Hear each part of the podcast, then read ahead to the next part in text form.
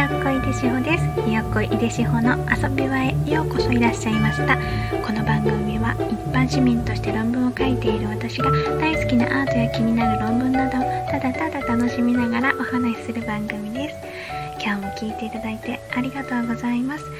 えっとサムネになっている写真なんですけれどあの大好きな私写真写真というか、えーと、絵はがきで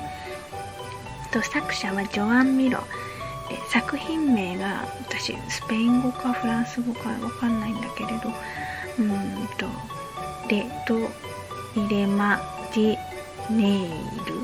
なんあと Google で検索したら英語だと Early Morning って出てきたんですけど。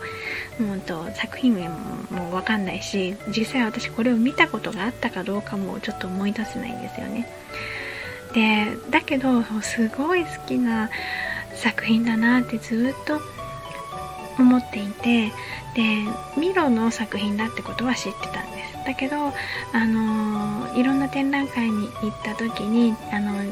あミロの作品っぽいって思って見に行っても見に行ってもってこうふらふら中歩いてる時にねあああれちょっとミロっぽいなとか思っても確かにそれミロなんですけどでもこのハガキに書いてあるやつじゃないんですよね。で多分多分だけど、えっと、美術館の最後のあのあのはがきが売ってるコーナーとかであの見つけてこれ好きと思って買ったんじゃないかなって思うんですよね。絵はがき自身にもあの海外製の感じのもので、うんとね、多分ねミロ美術館のマークが書いてあるので展覧会の企画展のために作られたものって感じじゃないからそんなにあのもしかしたら有名な作品でもないし日本に来たこともないのかもしれないんだけれどでもね私がこのハガキを持ってるってことはねどっかでね買ったってことなので、うん、謎なんですけどでもすごい大好きな作品なんです。あのそう名前もね作品名が言えないんだけどだけどいいのもう大好きだからいいの何も分かんなくても好きだから。英語ねすごい可愛いしあの皆さん多分パッと見た感じこの左下のクリクリお目目の子が可愛いって思ったりとかするんじゃないかなって思うんですよ。で私も一番最初に目があったのはこの子でだけどその私が多分この絵をずっと大好きだなって思っているのはあのうーんとねこのごちゃっとした感じカオスな部分がこう激しい勢いで流れているところの一瞬の静けさをふっと捉えたっていう感じがするんです。でその一瞬から穏やかな日差しがふわーって溢れ出てるような世界を描いてる気がするんですね。でそのそのちょっとした不安感とかもありつつそのだけど絶妙なバランスの瞬間を切り取っていてあのその感じがすごく好きです。で後ろの背景っぽくなってるこうポワポワっていう丸い色のついたものがポンポンって配置されている感覚みたいなのもあの好きだしあの、うんと、隙間があるように見える。この白くはないけれどちょっと空間があるように見えるところとかも大好きです。うん、なあ好き でも会ったことない。ねどこにあるんだろうこれ。どこかで会えるといいなーって思ってます。すごいすごく会いたい作品。ねえ。ジョアン・ミロ。大好きです。ジョアン・ミロの作品名はよくわからないし発音できないけど大好きな作品についてお話ししました。では続いてコメントのお返事のコーナーです。今日は2回前の放送の、うんと、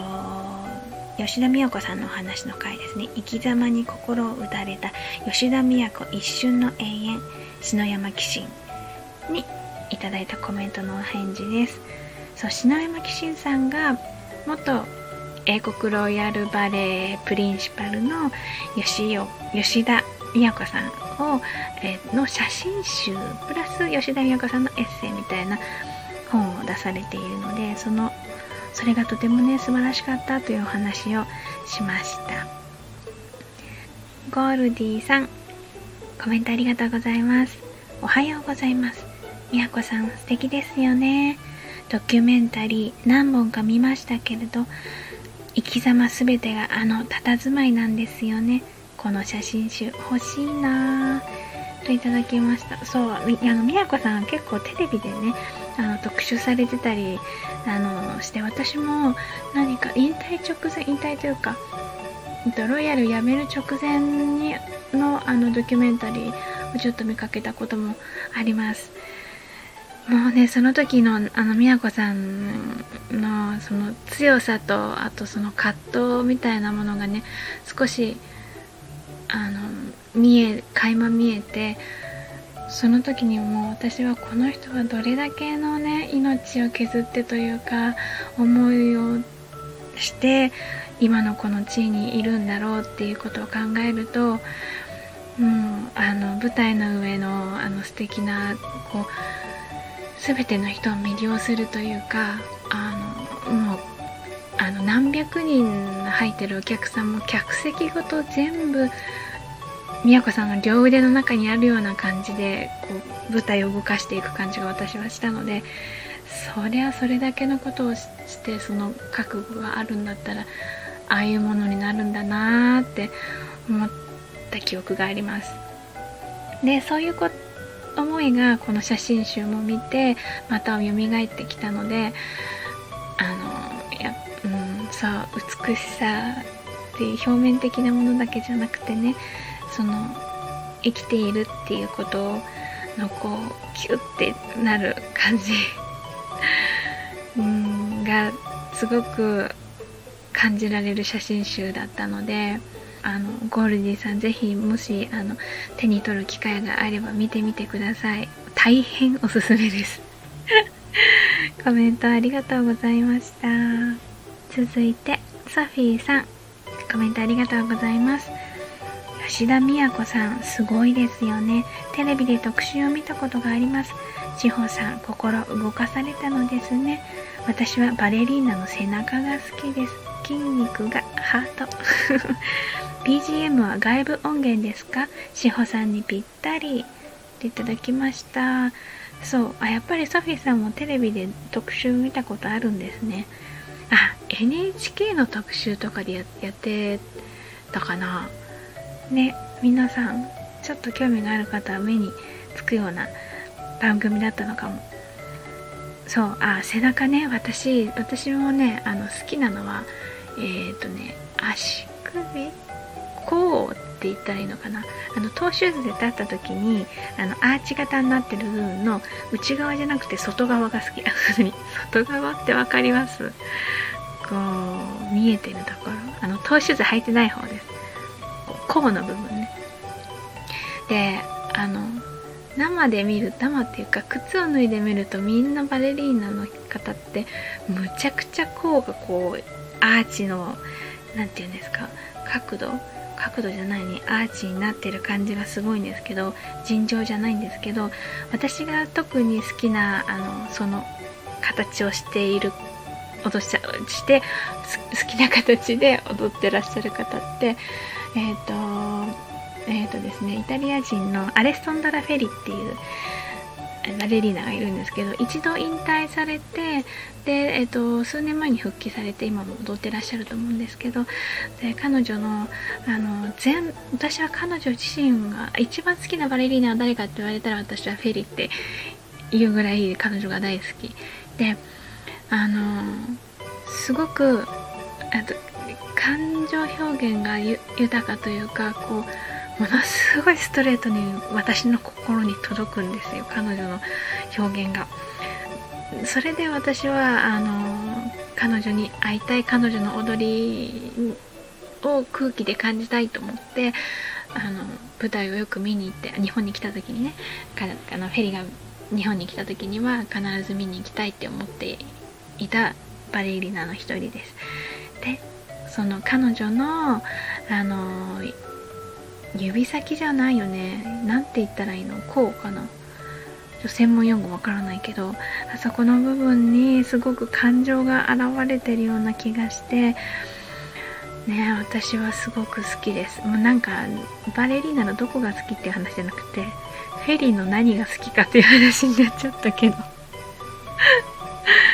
そう大好きなんですよ。あそうそうそう。これね BGM ねあの外部音源です。あのえっとですねあ後でちょっとどっかに貼っとこう。このここの音使ってますよって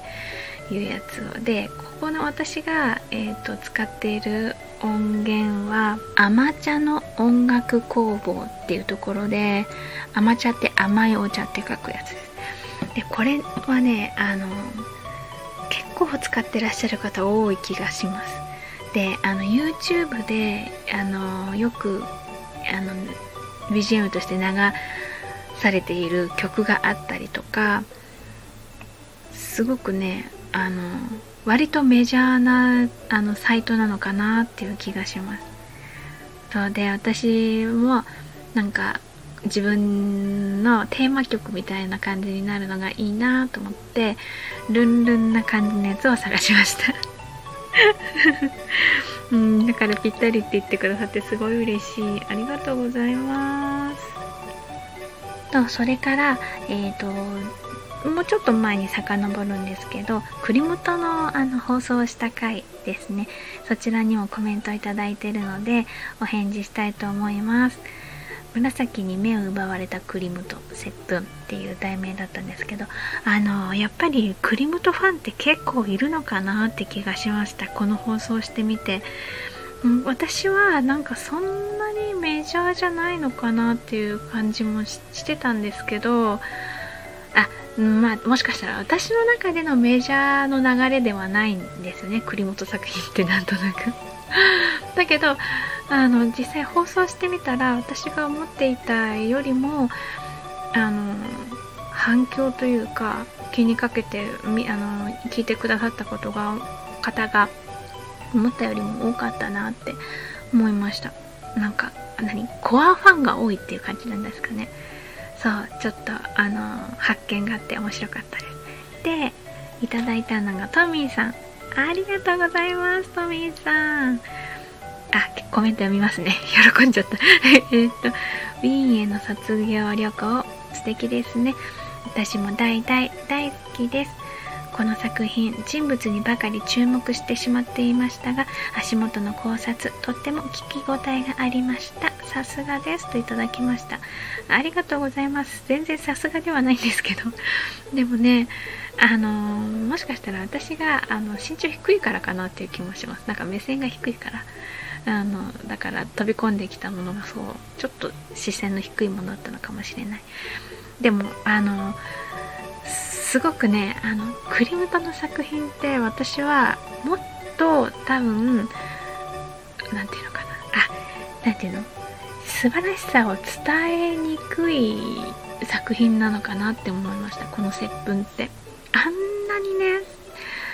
あんなにすごいインパクトとあの何て言うのかなきらびやかさとともにこうこう人の心をちょっとえぐるような感じの部分もあるっていうのの激しさとかっていうのってもっとねなんかゴッホとかそういうと感じみたいにブワーって広がるんでもいいのになって思うけどまあ十分有名なんですけど十分な売れっ子だとは思うんですがだけどなんか日本の中ではうんそこまでじゃないのかもしれないっていう理由って何なんだろう。なんかあの作品の持つそこも魅力なの魅力っていうか魔力みたいな感じなのかもしれない。いやもうね本物見た人はねもう間違いなく虜になる作品だよなーって思いました。もう私はなんでこの素敵さっていうかね今まで気づかなかったんだろうって思ったんですよね。その初めて見た時に。うんもうだからまあねそれ本物が持つ力っていうのは何にもかなわないっていうことなのかもしれないけれど。いやーでもねそうそうすごくああもうねこれはねおばあちゃんになってもあの一瞬間忘れられないなと思うんですよね。であとそれからこのこういう衝動って初めて見た時の衝動ってもう二度と訪れないんですよね。2回目3回目見に行ってもやっぱり好きって思ったりああ幸せって思うんだけどこういう衝動って初めての出会いでしか経験できないのでやっぱりそれは宝物だなって思います。こうやってね話す誰かにね話すっていう機会が来るとは思ってはいなかったけれどいや私にとっては本当に本当に宝物になったなと思います。もうトミーさんありがとうございます。おかげさまでもう一回この話ができました。コメントありがとうございました。というわけで今日も最後まで聞いていただいてありがとうございました。ひよっこいれしほでした。